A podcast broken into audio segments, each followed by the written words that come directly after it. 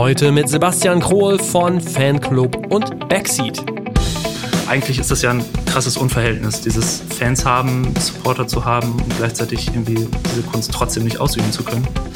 Ja, das hat mich irgendwie nicht losgelassen und irgendwann habe ich ihr dann gesagt, warte mal, das ist so eine gute Idee, die ziehen wir mal in Größe auf und das ist nicht nur für euch relevant, sondern es kann letztlich für alle Bands relevant sein. Und dann äh, haben wir das angefangen zu spinnen als Digitalplattform. Herzlich willkommen beim Redfield Podcast mit Alexander Schröder. Ich freue mich heute, Sebastian Kroll im Redfield Podcast begrüßen zu dürfen, der in Partnerschaft mit Ticketmaster entsteht. Sebastian ist einer von zwei Geschäftsführern von Backseat, einer in Hamburg ansässigen Musikagentur für PR und Label Services und darüber hinaus Mitgründer von Fanclub, Fanclub mit K, einer neuen Plattform für Bands und Fans. Da wir hier im Redfeed Podcast ja auch immer wieder gerne neue Ideen und Unternehmungen äh, featuren wollen, haben wir gesagt, dass wir quasi jetzt zum Launch einmal miteinander sprechen und Sebastian uns Fanclub dann auch vorstellt. Also los geht's. Moin, Sebastian. Das mache ich gerne. Hallo, Alex. Ich grüße dich. Ähm, damit wir auch mal wissen, was dein Background ist. Ich habe es gerade schon äh, kurz angerissen. Ähm, 2017 hast du Backseat mitgegründet. Ähm, was hast du vorher gemacht? Also wo kommst du so her? Ähm, vorher habe ich bei Pop-Up Records gearbeitet. Da, mhm. da ging meine ähm, ja, Branchenerfahrung los. Ich will jetzt nicht Karriere sagen. Ähm, sechs Jahre lang bei Pop-Up Records, auch hier in Hamburg.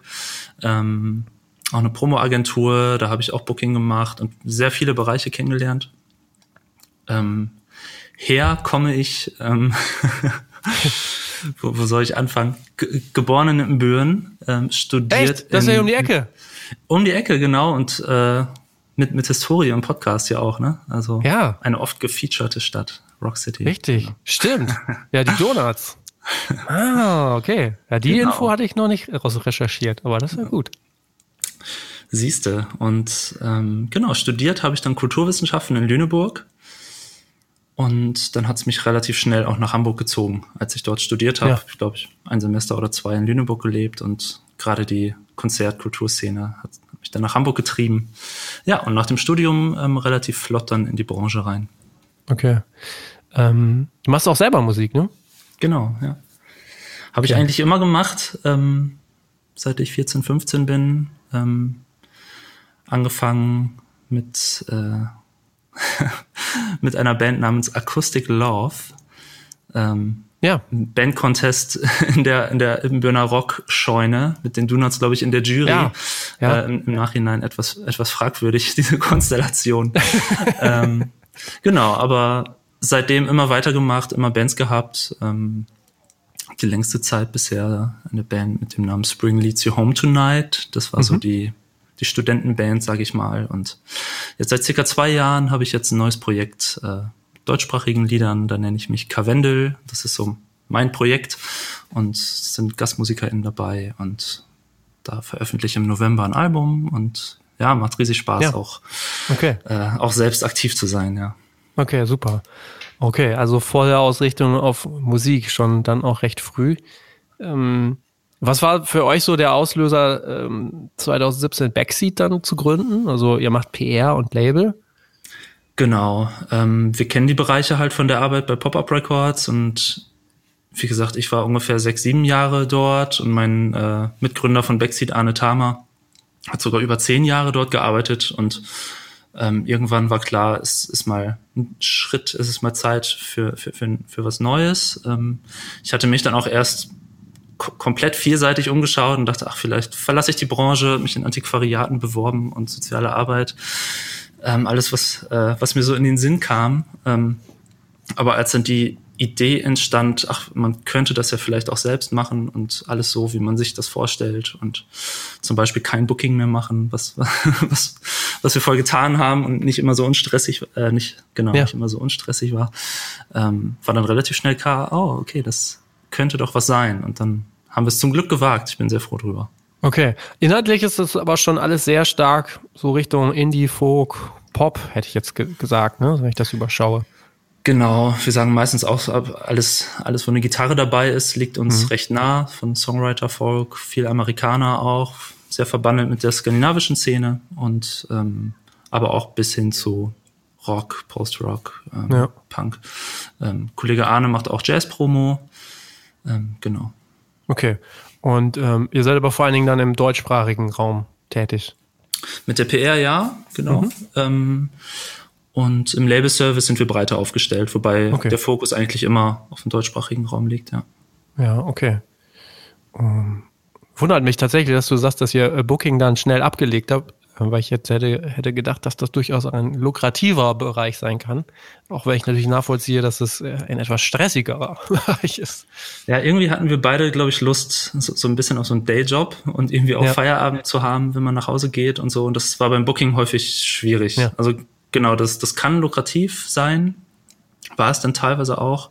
Aber ähm, also gerade mir persönlich, also ich habe das schnell gemerkt, dass das äh, einfach nicht so meine, meine Neigung ist, auch wenn das erstmal dann immer Bock macht und man irgendwie auch stolz ist, dann bei den Shows dann da zu stehen und sich irgendwie verantwortlich zu fühlen. Aber ähm, nun ja, also jetzt mit Backseat machen wir tatsächlich noch Booking für ein Festival, das Norden Festival Ja, ähm, in Schleswig ähm, an, der, an der dänischen Grenze. Und also das, das macht tierisch Spaß. Ähm, hat man dann das ganze Jahr Zeit für oder im Moment zwei Jahre haben wir jetzt Zeit Ja. dafür.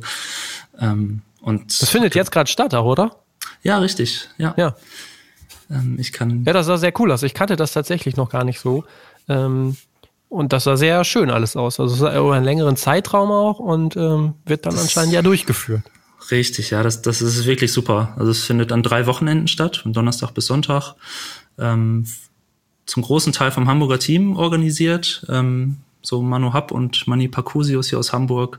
Die kennen wir schon aus der Hamburger Zeit, haben schon bei der Altonale Popnacht damals so ein Festivalformat hier zusammen gemacht und die hatten uns dann gefragt, ob wir das Booking machen wollen. Ja. Und ähm, so mit der Orga insgesamt haben wir zum Glück nicht so viel zu tun. Also Ja. es ist ja ein, ein Heidenaufwand, ist ja Wahnsinn.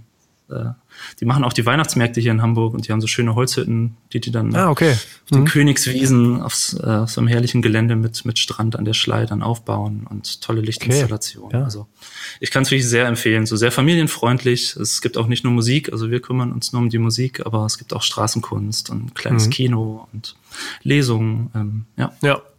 Sehr schön, ja.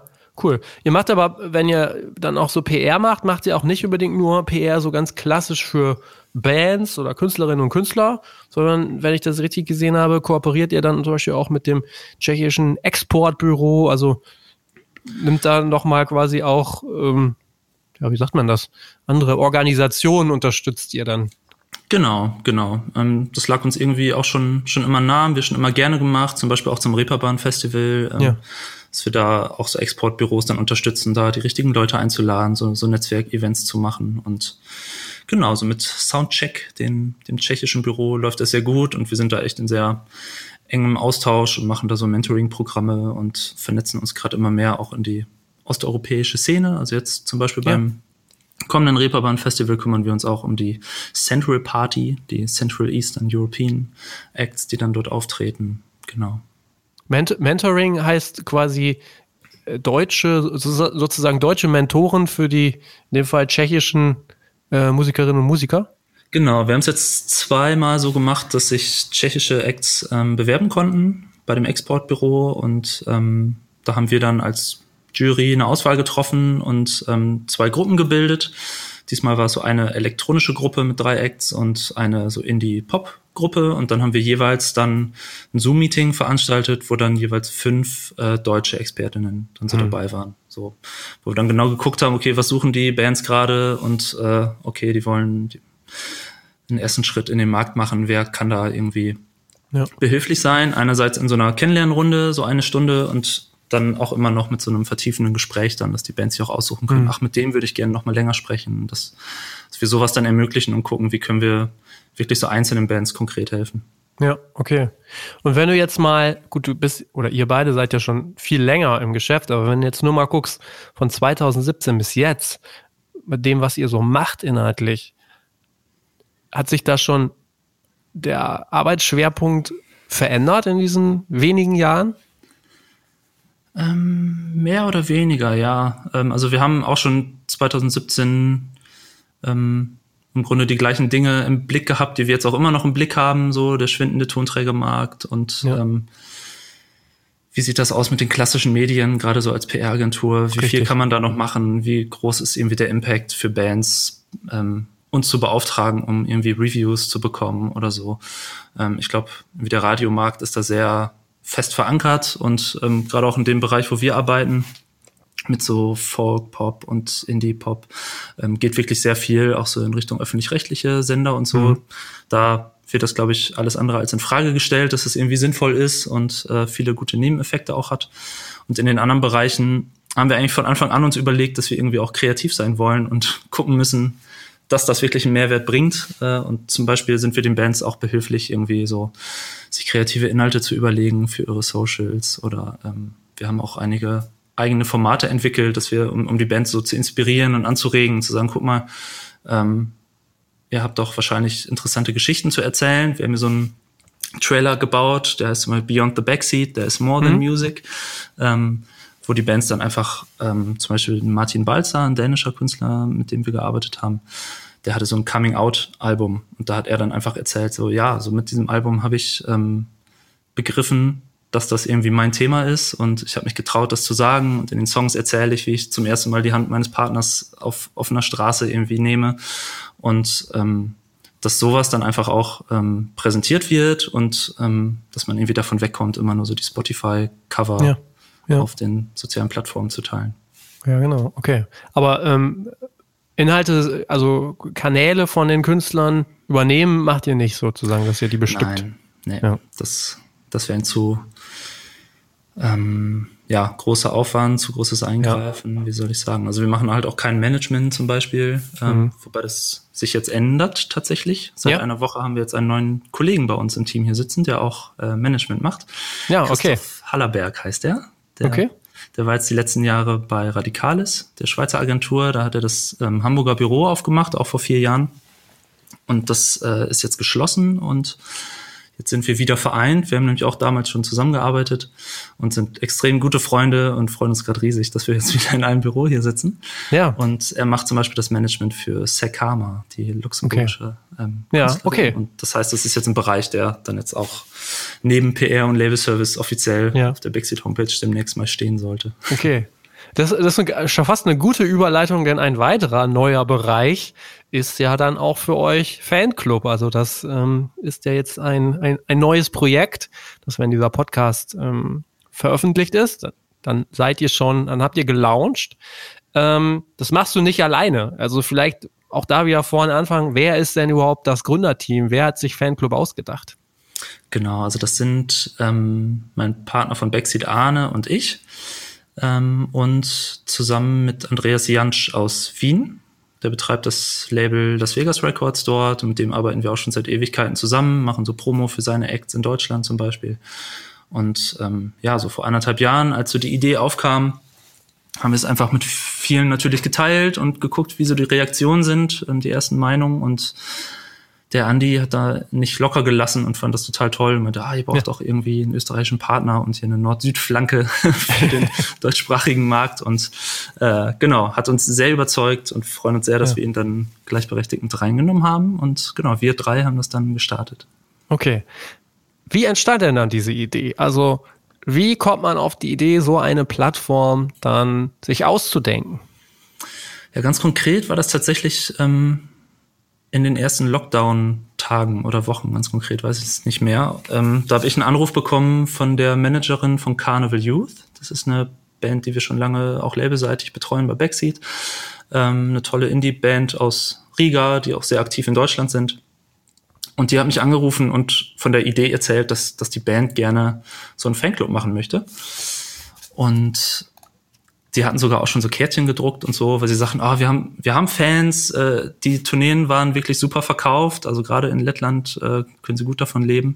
Und jetzt ist die Pandemie da und ähm, wir sind dazu gezwungen, irgendwie finanziell extrem zurückzustocken. Und eigentlich ist das ja ein krasses Unverhältnis, dieses Fans haben, Supporter zu haben und gleichzeitig irgendwie diese Kunst trotzdem nicht ausüben zu können. Und ja, das hat mich irgendwie nicht losgelassen und irgendwann habe ich ihr dann gesagt, warte mal, das ist so eine gute Idee, die ziehen wir mal in Größe auf und das ist nicht nur für euch relevant, sondern das kann letztlich für alle Bands relevant sein. Und dann äh, haben wir das angefangen zu spinnen als Digitalplattform. Mhm. Und wie lange hat das dann gedauert, so von der, von der ersten Idee bis zur Umsetzung? Also ist das jetzt ein Jahr, anderthalb Jahre? Also wir haben jetzt anderthalb Jahre tatsächlich. Mhm. Ja, so ursprünglich ähm, war mal angedacht, im Frühsommer schon zu launchen, im Mai oder so. Jetzt sind wir im September. Ist vielleicht noch äh, ein überschaubarer Rahmen, also dafür, dass mhm. wir echt keine Ahnung hatten von dem, was alles auf uns zukam. Ja. Wenn man jetzt im Nachhinein sagen muss, dass man, ja. was man alles machen muss, mit Zahlungsanbietern zu diskutieren und Livestream-Hosts zu finden, Meetings mit Kanadiern über äh, API-Schnittstellen äh, zu führen. Ähm, das waren sehr, sehr viele Learnings und da gab es immer wieder Punkte, die uns dazu gebracht haben, ah, okay, da müssen wir uns noch einen Experten mit reinholen oder da müssen wir uns selbst mal erstmal einlesen. Und ähm, ja, letztlich sind es jetzt die anderthalb Jahre und nächste Woche launchen wir, beziehungsweise wenn der Podcast lau läuft, äh, sind genau. wir gelauncht. Ja. ja. Was war denn da so der größte ja, Bottleneck? Also was war die größte Schwierigkeit? Also oder stand das Projekt dann auch wirklich vielleicht auch sogar mal auf der Kippe, dass ihr gesagt habt, ey komm, ey, also ganz am Anfang stand es natürlich ja. extrem auf der Kippe, so sich zu überlegen, okay, wir haben eine funktionierende Firma, tun wir uns das an, jetzt irgendwie komplett was Neues noch aus ja. dem Boden zu stampfen. Und es klang auch von Anfang an dann irgendwie relativ groß und wir wussten nicht, was uns da erwartet. Also ich glaube, ja, der größte Bottleneck war ganz, ähm, ganz sicher ähm, die Partnerfindung in Richtung Programmierung, weil ja. da haben wir schnell festgestellt, das äh, ist ein riesen Kostenfaktor. Und wir waren gerade in der Anfangsphase jetzt nicht in der Lage zu sagen, wir nehmen einfach mal easy einen Kredit auf, weil wir so sehr daran glauben und wissen, das wird schon.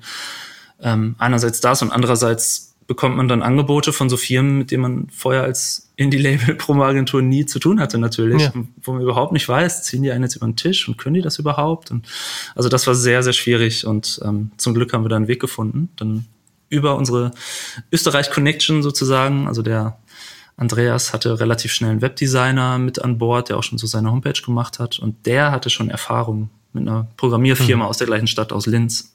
Ja. Wo er gesagt hat, den vertraue ich, das ist ein achtköpfiges Team, die haben Lust, die können sowas. Und ähm, ja, aber das hätte es das nicht gegeben, hätten wir da wahrscheinlich ewig überlegt und vielleicht dann auch irgendwie den Schwanz eingezogen und gesagt, okay. das, ja. das Geld äh, bringen wir jetzt nicht auf. Ja.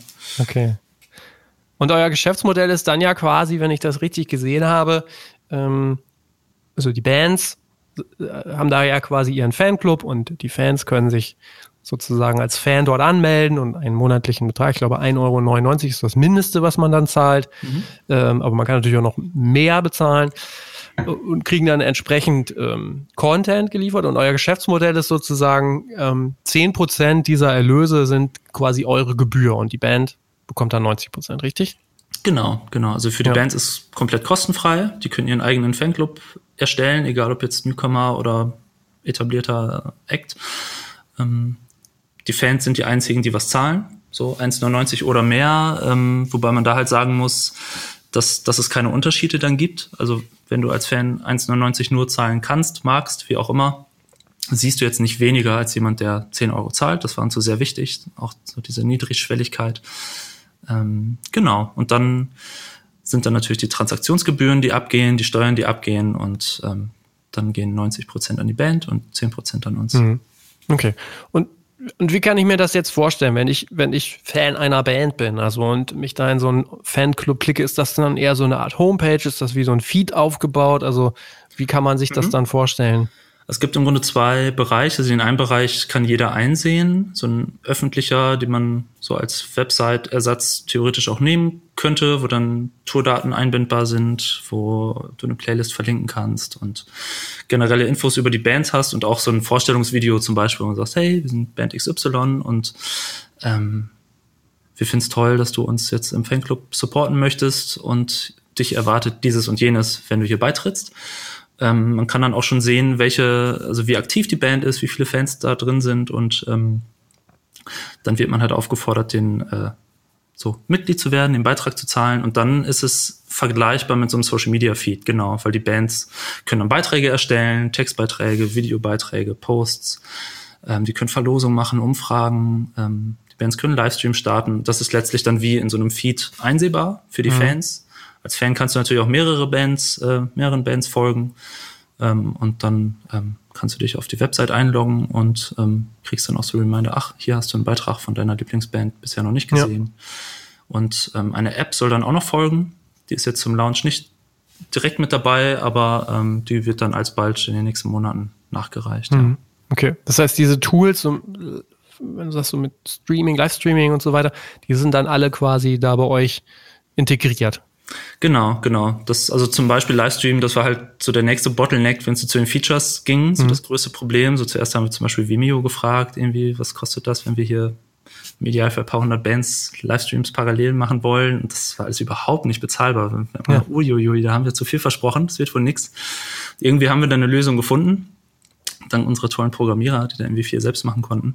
Das heißt, im Gegensatz auch zu anderen Plattformen ist es bei uns wirklich möglich, ähm, ja, wie auf Instagram, Facebook, auf der auf unserer Seite selbst direkt live zu gehen, also als Band. Mhm. So die Mobile-Variante auf dem Handy funktioniert auch von Anfang an. Das heißt, äh, kannst einfach mit einem Klick dich ja. da live schalten, sagen, hey, wir sind gerade im Proberaum. Ähm, genau. Das wäre jetzt tatsächlich auch meine Frage, ne, was euch vor allen Dingen unterscheidet, weil im Grunde genommen, äh, ohne euch jetzt zu nahe zu treten, so, die, die, grundsätzliche Idee ist ja jetzt nicht neu. Ne? Also sei es Patreon, Steady oder auch Get Next, äh, solche Geschichten. Äh, also, ne? Und da ist dann für mich dann die Frage, so was unterscheidet euch? Ne? Wo seht ihr dann so ähm, eure Stärken? Ja. Ähm, also ich würde Patreon, glaube ich, so als größten ähm, Platzhirschen äh, hm in, in, in dem Bereich so ansehen. Und da ist so die ganz klare Unterscheidung, dass wir uns ausschließlich auf die Musik fokussieren. Ja. Und ähm, mit allem, was das mit sich bringt. Das heißt, ähm, während man bei Patreon auch als Comiczeichnerin, Podcaster sich finanzieren lassen kann, ähm, ist unsere Plattform wirklich nur für Bands, MusikerInnen, DJs, DJs, zugänglich und dementsprechend können wir die Plattform halt auch so gestalten, dass es wirklich so den Bedürfnissen entspricht. So einerseits mhm. das, so was die Features anbelangt und so. Und zudem ähm, wollen wir halt auch als Seite, als Plattform generell für Musikfans attraktiv sein. Das heißt, wir haben auch jetzt schon eine Redaktion und es wird ja. auf der Startseite dann Inhalte geben. Ähm, jetzt haben wir zum Beispiel eine Bühne beim Waves Vienna, da gibt's dann Nachbericht. Wir sind beim Reeperbahn Festival, ähm, da berichten wir dann drüber. Wir machen Interviews mit Bands, Festivalmachern, so alles, was so Fans und Bands interessiert. Ähm, das heißt, da einfach so die klare Fokussierung zu haben auf der Plattform selbst und auch darüber hinaus. Das heißt, wir tüten jetzt schon ähm, Kooperationen mit Festivals ein und wir schauen mhm. halt die ganze Zeit, wie können wir Bands noch so einen Mehrwert bieten, wenn sie sagen, ach, wir machen beim Fanclub mit. Dann ist zum Beispiel auch die langfristige Idee, okay, wir haben Festivals, mit denen wir kooperieren. Wenn ihr einen Fanclub habt, könnt ihr euch auf die Slots bewerben, die wir, die wir euch da anbieten können. Oder ja. wir machen eigene Events, äh, was so ein, so ein Traum ist, dass man irgendwie so eine Konzertreihe hat äh, mit exklusiven Konzerten. Ähm, oder wir machen Spotify-Playlisten, also alles, wo wir denken, okay, das ist das, was den was die Bands interessiert, die, die wollen gerne redaktionell gefeatured werden, die wollen auf eine Spotify-Playlist mit Reichweite ähm, und die wollen auf Festivals spielen, die wollen Vernetzung, die wollen Know-how-Transfer, wir wollen zum Beispiel auch so Workshops anbieten und so.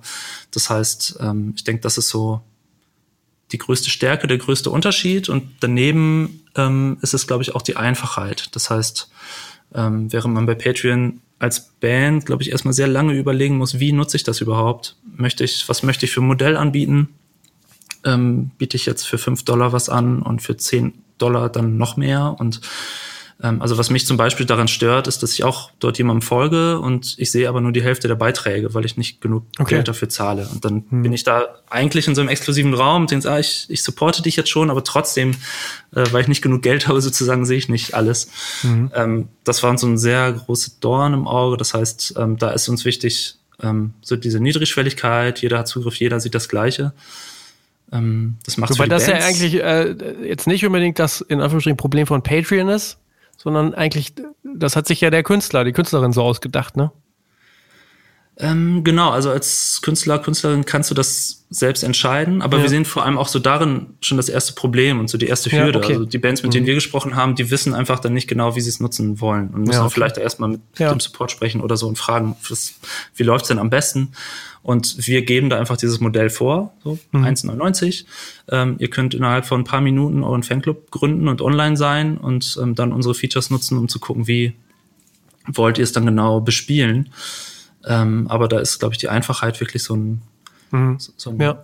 großer Faktor. Wie einfach oder wie schwierig ist es denn dann, Acts, also nicht nur für die Plattform zu gewinnen, da könnte ich mir gerade jetzt vorstellen, dass es sogar vielleicht noch ein bisschen einfacher ist, gerade wenn man nicht der Erste ist. Man kennt das System sozusagen schon, aber auch so dieses Bewusstsein zu schaffen, dass sie ja dann eigentlich auch gezwungen sind, quasi kontinuierlich ja auch neue Inhalte mit Mehrwert zu erschaffen. Ne? Also es gibt tatsächlich ähm, einige Künstler, deren größte Herausforderung das ist, genau, die auf uns zukommen und sagen, ah, noch eine Plattform und auch irgendwie noch mehr, noch mehr Content kreieren, aber da versuchen wir sehr schnell so den Wind aus den Segeln zu nehmen, weil wir eigentlich ähm, glauben, dass ohnehin sehr viele jetzt schon Bewusstsein dafür haben, dass es ohne nicht geht, so und es ja. auch die anderen Plattformen werden durch Fanclub äh, irgendwie nicht redundant. Das heißt, du brauchst trotzdem noch äh, Instagram oder andere reichweitenstarke ja. Plattformen, um neue Fans zu erreichen. Fanclub ist dann dafür da, um die erreichten Fans dann irgendwie auch zu halten und, und gut mit denen kommunizieren zu können. Ähm, genau. Okay. Und glaubst du denn auf der anderen Seite, das denke ich dann vielleicht auch nochmal weiter, dass gerade die Leute, die äh, quasi dafür bezahlen sollen, also die Fans, wie wie sehr ist dieses Modell schon verankert? Also ich denke so in den USA, da ist das so gang und gäbe, da kannst du dann divers, also wenn man dieses kommerzielle ist da halt so, so viel viel mehr drin, ne? also dass man sagt, mhm. ich kaufe mir entweder ein normales Konzertticket oder ich kaufe mir keine Ahnung äh, Konzertticket und kann mir vorher noch den Soundcheck angucken oder ich kann auch irgendwie kurz mit Backstage und so.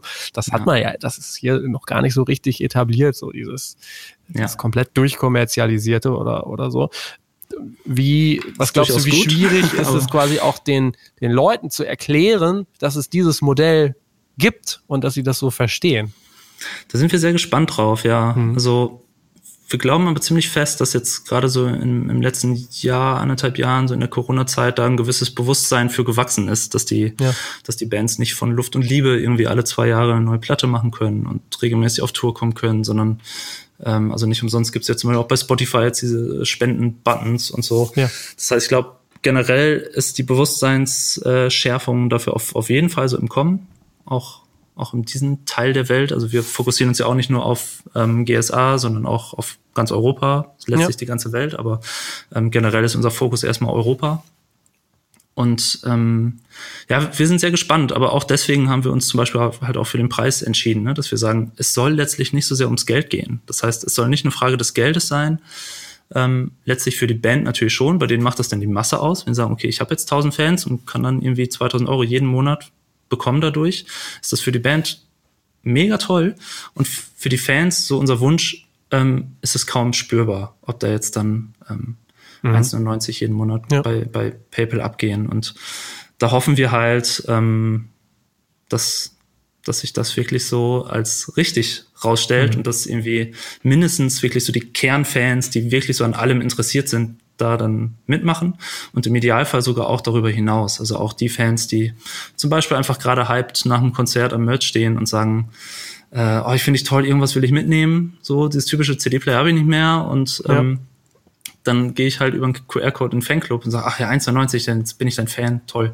Und mhm. ähm, genau, da, da denken wir, dass die Schwelle sehr niedrig ist. Und, ähm, okay. Ja. ja. Aber im Prinzip, mh, hm, du hast ja auch eigentlich einen relativ direkten Einblick durch deine Arbeit bei Backseat mit, mit, den, mit den Acts, mit den Künstlerinnen und Künstlern. Das ist ja eigentlich, oder das fasst ja im Grunde genommen auch so ein bisschen wieder diese Thematik auf, also das ähm, geht in Richtung dann auch Vertrieb oder auch dann letztendlich die PR-Situation. Im Kern geht es ja immer mehr darum, direkt zum Fan zu gehen, ne? also direct to customer. Also das spiegelt ja diese ganzen Punkte, spiegeln das ja alle immer mehr äh, wieder. Ne? Also dass mhm. das immer so in diese Richtung geht, direkt an Fan ran, ohne, ohne ja sozusagen Mittelsmann. Ne? Genau, genau. Wo, wobei wir halt schon glauben, so mit unserem Background, dass es einerseits Mittelsmänner irgendwie immer braucht, also irgendwie Branchenexperten, ob es jetzt ein Manager ist oder Label mhm. oder Promoter. Ähm, und andererseits auch das ganze Surrounding drumherum nicht irrelevant wird dadurch. Also uns war mhm. zum Beispiel auch wichtig von Anfang an, weil wir irgendwie auch Einblick in ähm, nahezu alle Bereiche relativ gut haben, so der Branche, dass wir da niemandem auf die Füße treten und möglichst irgendwie alle mit reinholen wollen und sagen, mhm. wir machen zum Beispiel keine eigenen Musik- oder Video-Uploads, sondern die Monetarisierung soll über die Labels laufen, das heißt über die bestehenden Kanäle. Ja. Ähm, wir wollen Booker mit reinholen, das machen wir zum Beispiel insofern, was auch für die Bands an, an sich toll ist, dass sie halt eine gewisse Dateneinsicht haben. Also es gibt zum Beispiel auch so ein Fanpost-Messenger-Modul, Ja. Wo die Bands direkt mit ihren Fans sprechen können, also chatten können. Und innerhalb dieses Moduls gibt es halt eine Filtermöglichkeit, wo die Bands dann sieht, ah, okay, ich habe 1000 Fans und wenn ich jetzt eingebe, äh, ich will nur die sehen aus der Schweiz, ach, dann sind es immer noch 100, wusste ich gar nicht, das, das, das ist ja spannend. Mhm. Oder ähm, Okay. aus Zürich sind es 50 und den kann ich jetzt direkt schreiben und sagen, äh, ich wusste gar nicht, dass ich 50 Fans in Zürich habe, in welchem Club soll ich da mal spielen? Und Ja. das ist dann auch eine Info, die für den Booker natürlich extrem relevant ist, weil wir kriegen jetzt dann zum Beispiel auch als deutsche Promo-Agentur oder Label so viele Anfragen von internationalen Acts, die sagen, ey, äh, Berlin ist unsere beste Stadt bei Spotify von den Listenern. Ähm, ich glaube, da hat mittlerweile jeder die Erfahrung gemacht, ja, das sagt nicht viel aus. Und wenn man dann eine, Ja, ja, richtig. ein Ja. Konzert aufsetzt, dann wundert man sich, dass irgendwie die 500 Leute irgendwie nicht da sind. Und das ist halt so die Hoffnung, dass man einfach auch insgesamt als Band viel besseres Gefühl dafür bekommt, irgendwie, egal Mhm. ob klein oder groß, ähm, wer sind meine Fans überhaupt? Wo kommen die her? Mhm. Was, was zahlen die mir? Wie interaktiv sind die? Und ähm, Mhm. genau. Okay. Habt ihr denn schon, also wenn ihr jetzt startet, habt ihr schon einen gewissen Fundus an Bands am Start? Ähm, mehr oder weniger ja. Also es ist jetzt gerade eine extrem spannende Phase natürlich. Ja. Also Klar. zur Aufzeichnung befinden wir uns jetzt eine Woche vor Lounge und jetzt gerade sind halt so ähm, exklusive Vorabzugänge an so die Bands rausgegangen, mit denen wir schon gesprochen haben. Die sagen, ja, wir können uns das sehr gut vorstellen und ähm, aber natürlich wollen die sich das jetzt auch alle erstmal angucken und schauen, dass es funktioniert und so. Das Ja. heißt, ich glaube, ähm, letztlich muss man der Plattform dann auch so ein bisschen Zeit geben, um sich so zu etablieren und dass die Bands und Manager und Labels Vertrauen fassen und sagen, ja, da machen wir mit. Ähm, aber klar, wir haben jetzt auch ähm, da ist dann natürlich ähm, auch Backseat und Las Vegas Records sehr hilfreich, einfach, dass wir tagtäglich ähm, mit den MusikerInnen im Austausch sind, haben wir jetzt schon viele Gespräche geführt, uns immer wieder Feedback eingeholt. Ähm, und da werden schon ein paar mitmachen und ähm, viele weitere werden folgen. Ja. also langfristig sowieso, aber auch mittelfristig, wo wir dann schon wissen, ah, da passt es gerade einfach nicht vom, vom Timing. Ja. Die sind gerade mit im Release und das kann man jetzt nicht mal eben noch so mit einbauen, aber die haben dann Lust, das äh, danach zu machen und so. Aber genau. Ja. Spannend. Ich frage mich gerade, ähm, klar, einerseits sprecht die Bands an, die Bands müssen reinkommen. Habt ihr auch eine Ahnung oder habt ihr vielleicht auch sogar ein Wissen, was Fans gerne sehen möchten? Also was, was sich die Fans gerne wünschen? Also welche Art von Content ist das wohl? Mhm. Gute Frage, ja. Ähm, also als erstes würde ich sagen, die Band weiß es hoffentlich am besten. Oder die hat es vielleicht schon rausgefunden, irgendwie über bisherige Tools. Also viele nutzen zum Beispiel auch dann so ein Newsletter, um zu sagen, hier bieten wir was exklusiv an und dann haben sie vielleicht schon Erfahrungen gemacht, ah, okay, so wenn sie jetzt vorab die Hardcover-Tickets nur hier bekommen können, dann ist das ein spannendes Tool für unsere Fans. Und da, da, dafür abonnieren sie den, den äh, Newsletter. Und ich glaube, sowas ist durchaus dann auch spannend für den Fanclub, dass man einfach so Anreize schafft und sagt, ähm, also ich glaube, es, es gibt halt Unterschiede zwischen diesen, diesem sehr, sehr harten Kern der Fans, die wirklich Ja. alles wissen wollen und jede Background-Story und jedes YouTube-Video sich angucken und dann halt den erweiterten Kreis und ähm, da kann das dann ähm, schwanken von die einen freuen sich, wenn sie zum Geburtstag ähm, ein Ständchen bekommen über einen Messenger, die anderen freuen sich, wenn sie ähm, die ersten sein können, die das, die, die das Ticket erwerben können. Und dafür sagen sie, das, das lohnt sich, dafür, dafür trete ich dem Fanclub bei. Ja. Ist bei euch denn äh, auch ein Shop-Tool sozusagen integriert, also dass man darüber exklusive Dinge kaufen kann? Mm, Nicht direkt, also wir, wir haben ein Shop-Element jetzt in diesem öffentlichen Bereich, der für alle einsehbar ist. Und das ist bisher aber im Grunde nur eine Verlinkung nach extern. Das heißt, da kann ich dann hübsch so, okay. irgendwie Mhm. meinen mein Bandcamp-Shop anpreisen zum Beispiel. Ja. Ähm, aber langfristig ist das auf jeden Fall die Idee auch, weil Mhm. ähm, Weil das wäre ja gerade dann eigentlich interessant, dass man eben sagt, dass nur ihr dürft das Ticket, ähm, wo ihr dann den Soundcheck auch noch anhören könnt, kaufen. Genau, also generell ist das natürlich auch jetzt schon möglich, ohne dann Mhm. irgendwie die idealen technischen Schnittstellen dafür zu haben. Also Ja. zum Beispiel für so ein exklusives ähm, Ticket-Presale-System, da sind wir mit Ticketing-Anbietern im Austausch und da, da wird es eine Schnittstelle für geben. So. Ähm, für so Merchandise-Artikel ähm, werden wir das langfristig auf jeden Fall auch anbieten. Also weil, Ja. Glaube ich, allein unsere Programmierer aus, aus Linz da schon auf heißen Kohlen sitzen, weil sie eigentlich hauptsächlich so Shop-Betreiber sind. Und, ah, okay. Äh, hm. Und die haben jetzt äh, genau unser Ding programmiert und warten darauf, glaube ich, schon dann den, den Shop auch aufzubauen. Verstehe. Ja, ja, okay. Ich habe gesehen, ihr, ihr werdet äh, unterstützt von ähm, Musicworks, ne? Ähm, oder Musicsworks aus ähm, Hamburg. Ähm, das ist, wenn, also laut eigenen Angaben Europas erster öffentlich finanzierter Inkubator für Startups aus dem Bereich äh, Music und Tech.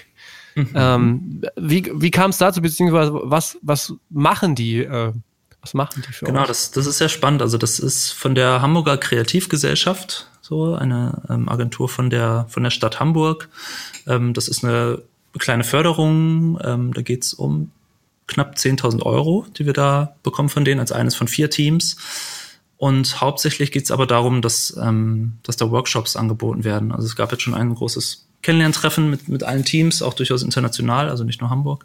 Ja. Und ähm, wo dann wirklich konkret so Musik-Startups unterstützt werden in ihren Anliegen. Und ähm, da freue ich mich sehr drauf. Also bis Ende November läuft das Programm jetzt, dieser mhm. Inkubator. Und wir werden da jetzt die ganze Zeit gefragt, ja, was, was fehlt euch noch an Wissen? Und die vernetzen uns dann einfach mit den äh, Experten, der uns mal bei der Finanzierung nochmal unter die Arme greift ja. oder der uns äh, nochmal was zum Zeitmanagement und so sagt. Das ist natürlich extrem hilfreich, weil das ja. häufig so zur Launchphase sowieso, aber auch darüber hinaus so zu kurz kommt, mal so einen Schritt zurückzutreten und zu reflektieren. Ne? Und Richtig, ja. Genau, also das ist super. Ja. Aber vor allem werden wir auch noch unterstützt, ähm, ich weiß nicht, ob du das auch gesehen hast, von der Wirtschaftsagentur Wien. Ja. Mhm. Ähm, ja ihr genau. seid ja eine österreichische Firma erstmal. Genau, so offiziell mhm. ähm, haben wir jetzt in Wien gegründet. Ähm, so der Kollege Andi sitzt halt dort und ähm, als er mit reinkam, hat er uns relativ direkt halt auch von der ähm, von der Möglichkeit erzählt, von der Wirtschaftsagentur Wien, einem sehr passenden Finanztopf da irgendwie gefördert zu werden. Das hat tatsächlich geklappt. Ähm, und das hat uns letztlich die komplette Programmierung dann finanziert mhm. oder unser komplettes erstes Jahr. Und das, also ohne das, was ich so vorhin erzählt habe, äh, hätten wir es auch nicht gemacht, nicht machen können. Ja. Ähm, genau. Das heißt aber, wenn ich das so höre, gibt es durchaus Fördermöglichkeiten, gerade wenn man in so einem Bereich wie Musik was Neues starten will, gründen will, ähm, da ist man da nicht komplett auf sich alleine gestellt. Ähm, nee, zum Glück nicht. Also, ja. also wir sind ex extrem dankbar jetzt für diese beiden ähm, Möglichkeiten. So darüber hinaus ähm, gab es jetzt allerdings, glaube ich, nicht so wahnsinnig viel. Mhm. Also wir haben in der Anfangsphase natürlich viel recherchiert. Ähm, da gab es mal vom Wirtschaftsministerium hier in Deutschland mhm. auch so ein so Topf, für den wir uns beworben haben, aber nicht angenommen wurden. Und also wir waren dann sehr dankbar, dass das da in Wien geklappt hat, weil so viele entsprechende Töpfe, gerade auch in dem Ausmaß, ähm, gab es dann in Hamburg oder, ja. oder, Deutschland eher weniger. Vielleicht kennen wir sie auch nicht, schlecht recherchiert, aber ähm, genau. Ja, wenn du dich dann so umschaust, ihr seid ja in einem gewissen, äh, naja, innovativen Umfeld, wo es vielleicht so ein bisschen dann nach vorne gehen soll. Siehst du, seht ihr noch andere spannende Startups, äh, gerade aus dem Bereich Musik, also die dann da aktiv sind? Mm, das ist spannend. Also jetzt gerade aus dem Music Works Programm finde hm. ich eine Idee sehr toll. Ich weiß gar nicht, ob ich das schon so erzählen darf. okay, also ich habe gesehen, dass neben euch noch drei andere Ach, das ist öffentlich, äh, auftauchen. Ne? Ich, ich also glaube, ich, ich glaube, ich, ich darf es erzählen. Also das ist jetzt das, ja. was mir einfällt. Das, das fand ich sehr cool. Die haben die Idee, die stehen noch relativ am Anfang, aber ähm, sind extrem pfiffig, glaube ich. Und ich glaube, das wird gut. Ähm, Gramotone heißt das. Ja. Und die Idee ist quasi so ein ähm, so ein musikalisches Pendant zu Instagram quasi zu bauen. Also man ja, kann sich so hm, in, in, in, Instagram mhm. vorstellen, aber dann postet man halt nicht Bilder, sondern man meldet sich zum Beispiel als Drummer an und lädt dann eine Minute ein Beat hoch. Und dann kann die Trompeterin sagen, ach, den Beat finde ich toll, da spiele ich jetzt drüber. Und dann kann sie einfach direkt über die Plattform aufnehmen, dann wird das ein Splitscreen. Und dann gibt's dann einen Sänger, der sagt, ach, da singe ich jetzt drüber. Und dann wird das okay, cool, ja. erneuert hochgeladen. Und das ist echt sowas, wo ich mir als Musikfan und Musiker, ich denke, dass da hätte ich, glaube ich, viel mehr Lust, so durchzuscrollen ja. als durch Instagram ja. und oder auch, also jetzt habe ich mein Musikprojekt, aber wenn man so auf Suche ist und sagt, ach, ich äh, spiele mein Ständchen allein mit der Akustikgitarre und guck mal, äh, ja. ob sich da jetzt irgendwie ein Streicherquartett reinzeckt und äh, wie das klingt. Ja. Und vielleicht ist das dann ja meine Zukunft. Also das finde ich echt äh, sehr pfiffig und gut, ja. Ja, also äh, klingt wirklich interessant. Das werde ich mir auch nochmal anschauen. Ähm, okay. Wenn du jetzt mal so schaust, ähm, ist wahrscheinlich noch recht früh, aber ihr werdet ja auch gewisse Ziele, Visionen haben, so äh, für die nächsten zwei, drei Jahre. Was kann man denn da noch so erwarten oder was erwartet ihr noch? Woran arbeitet ihr dann weiter?